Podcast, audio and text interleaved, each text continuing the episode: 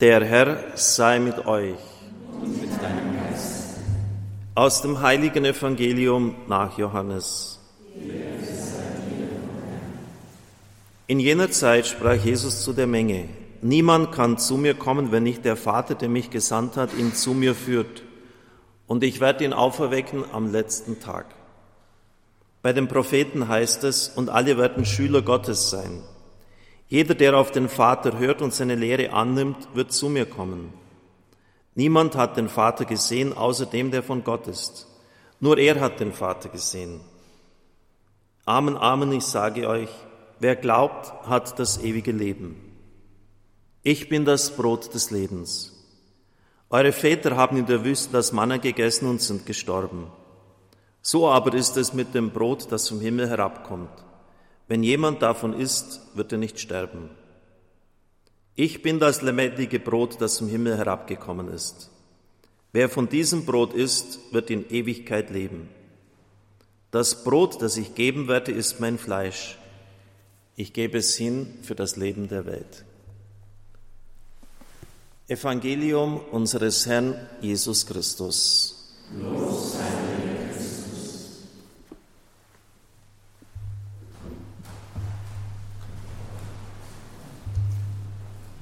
Liebe Brüder und Schwestern im Herrn, liebe Zuhörer, liebe Zuschauer, die Gefahr im Leben besteht, dass wir die naheliegenden Dinge vergessen und dass wir uns in Details hinein verlieren, das Wesentliche unseres Auftrags nicht mehr vor Augen haben. Das kann auch der Kirche passieren. Das geschieht auch in Glaubensdingen. Es sind jetzt 75 Jahre her, dass dieses Buch vom kleinen Prinzen von Antoine de Saint-Exupéry herausgekommen ist. An sich läppische Kindergeschichten oberflächlich betrachtet. Aber wenn man sich näher damit auseinandersetzt, dann merkt man, dass sehr tiefe Lebensweisheiten formuliert worden sind und dieses Buch deshalb zu einem Klassiker mit 140 Millionen Auflagen in vielen Sprachen und Dialekten dieser Welt geworden ist. Auch hier wieder diese Einsicht, das Wesentliche ist nicht an der Oberfläche und gleich sichtbar. Und dann dieser bekannte klassische Satz, man sieht nur mit dem Herzen gut. Also man muss sich auf die innere Gewissheit verlassen können oder zumindest das im Blick nehmen. Und das ist auch eine Glaubensgewissheit oft.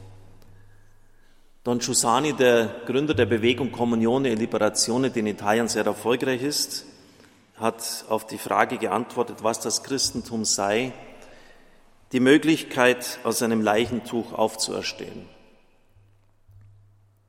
Damit verändert sich alles. Unser Leben erhält eine komplett neue Perspektive. Es ist alles neu, es ist alles anders, in ein komplett anderes Licht getaucht, wenn mit diesem Leben eben nicht alles aus ist. Ich denke auch hier meinen Bruder, der genau vor einem Monat gestorben ist und der nach der Lebensphilosophie sich ausgerichtet hat, wenn wir unsere Behinderung, er war seit der Geburt behindert durch einen Sauerstoffmangel, annehmen und durchtragen, kommen wir in den Himmel.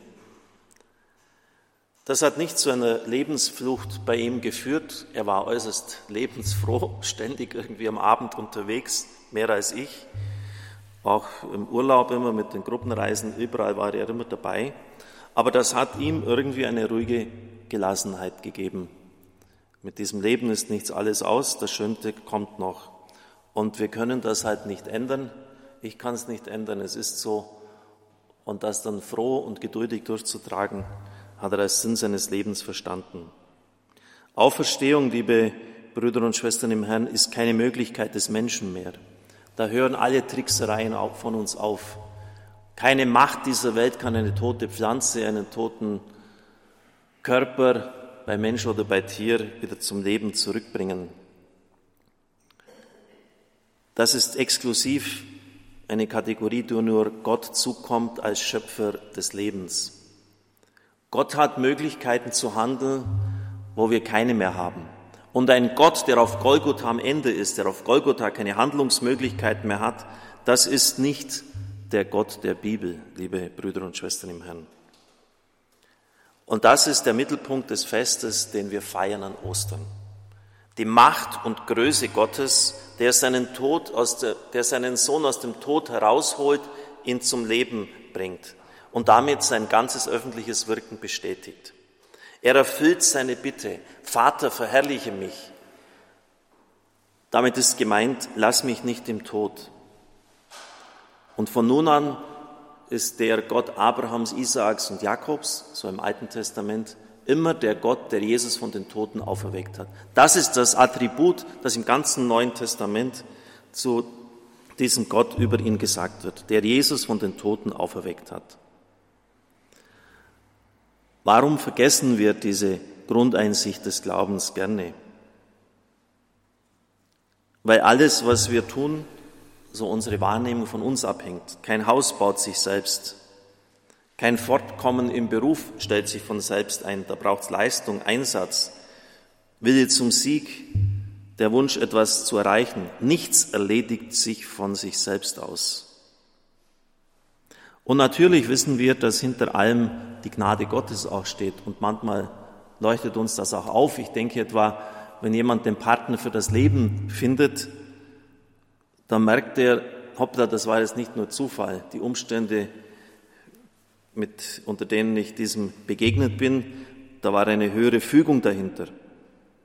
Aber meistens vergessen wir das gleich wieder. Und mit den Möglichkeiten Gottes rechnen wir schon gar nicht in unserem Leben. Liebe Brüder und Schwestern im Herrn, die Konsequenzen für den, der wirklich glaubt, der nicht einfach nur ein Namens-, ein Traditionschrist ist, müssten aber doch lauten, dass er sein Gebet, sein Denken, sein Handeln auf Gott hin ausrichtet und damit auch die Möglichkeit Gottes, die Möglichkeiten von ihm real in Betracht zieht. Gerade in Verfahren und Situationen alles dem Herrn anvertraut und weiß, dass er Handlungs- und Lösungsmöglichkeiten hat, die mir nicht offen stehen. Ich denke an ein Erlebnis, das ich bei einer Wallfahrt vor einigen Monaten gehabt hatte. Eine Frau hat berichtet, dass sie 27 Jahre nicht von der Zigarette losgekommen ist, von der Nikotinsucht. Sie hat alles ausprobiert, Nikotinpflaster, sie war in einer Entzugsklinik und da gibt es ja unzählige Ratgeber, was man da alles tun soll, was man Ersatzmittel einnehmen soll. Sie wissen das selber, wenn Sie so die Zeitschriften durchblättern. Alles hat sie ausprobiert, nichts hat gewirkt bis sie dann eines Tages zu der Erkenntnis kam, dass sie den Herrn bitten sollte. Sie hat dann gebetet, Herr, ich kann es nicht, ich schaffe es nicht, mach du es. Dann sind wir genau wieder bei diesem Ansatz, mach du es, du kannst es tun, wo ich es einfach nicht schaffe. Das hat sie nicht nur einmal gesagt und das ist auch keine Automatik, aber sie hat es immer wieder gesagt, voll Vertrauen, am Abend, am Morgen beim Aufstehen und dann ist sie eines Tages aufgewacht, es ist Vormittag geworden und dann plötzlich während des Tages ist ihr klar geworden, sie hat in der Früh gar nicht mehr geraucht. Das war das erste in der Früh, gleich den Glimmstängel her und gleich das erste beim Aufstehen war eine Zigarette zu rauchen. Und sie war komplett frei.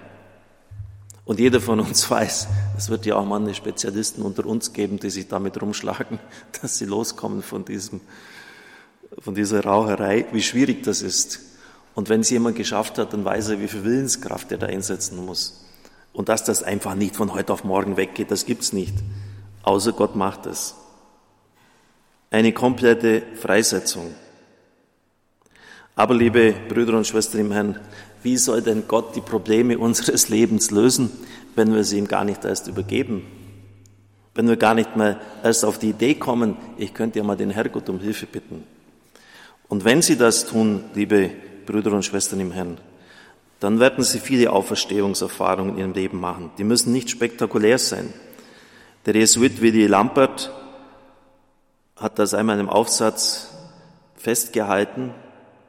Über Nacht manches Mal kann die Seele ganz leicht werden. Eine Situation ändert sich ohne viel eigenes Zutun. Der Nachbar mit dem Hund, vor dem die Kinder sie ängstigten, zieht weg. Ein neuer Chef kommt ins Büro. Eine umgänglichere und kompetentere Oberin übernimmt die Leitung eines Hauses. Ein unerwartetes Erbe beseitigt finanzielle Sorgen. Auch für innere Blockaden kann dies gelten. Über Jahre oder Jahrzehnte lang kämpft jemand mit einer Suchtproblematik und wird auf wunderbare Weise durch ein Gebet geheilt oder findet zu einer Gruppe, bei der er vom ersten Augenblick an spürt, dass sie ihm wirksam helfen wird auf seinem Gesundungsweg. Menschen suchen Gott, versuchen von einer Fessel einer Sünde loszukommen und plötzlich, wie von selbst, wird das Geschenkte, das Gesuchte geschenkt. Diese Weise der Lösung zeigt sich in der Frage, wie soll Gott unsere Probleme lösen, wenn wir sie ihm nicht überlassen? Manchmal scheint es gerade so zu so zu sein, dass die verkrampften Versuche, Grenzen zu beseitigen, einen darauf fixieren. Es ist dann so wie in dem Witz von dem Betrunkenen, der um eine Litfaßsäule herumkreist und angstvoll schreit, Hilfe, ich bin eingeschlossen. So kann man um ein Problem dauernd herumkreisen mit benebeltem Kopf und siehe da, man hebt die Augen, schaut genau hin, der Stein ist weg. Die Grenze ist überwunden. Liebe Brüder und Schwestern im Herrn, der Stein ist weg. Haben Sie sich vielleicht schon mal überlegt, dass es nichts Absurderes gibt, als das, was die Frauen am Ostermorgen tun? Sie wollen zum Grab gehen. Das Grab ist gesiegelt. Pontius Pilatus, der Prokurator, der mächtigste Mann in dem Land, hat Siegel angebracht, damit am Grab nichts verändert wird. Und die wollen diese Siegel aufbrechen. Um ihn zu salben, muss das ja geschehen. Zum Zweiten ist das Grab bewacht. Die Soldaten haben genau den Auftrag, das zu verhindern, was die Frauen tun wollen. Und das kann für sie sogar gefährlich werden. Zum Dritten ist ein schwerer Stein davor. Und sie fragen sich zu Recht, wer wälzt denn weg? Da braucht es mehrere kräftige Männer. Der bewegt sich nicht von selbst.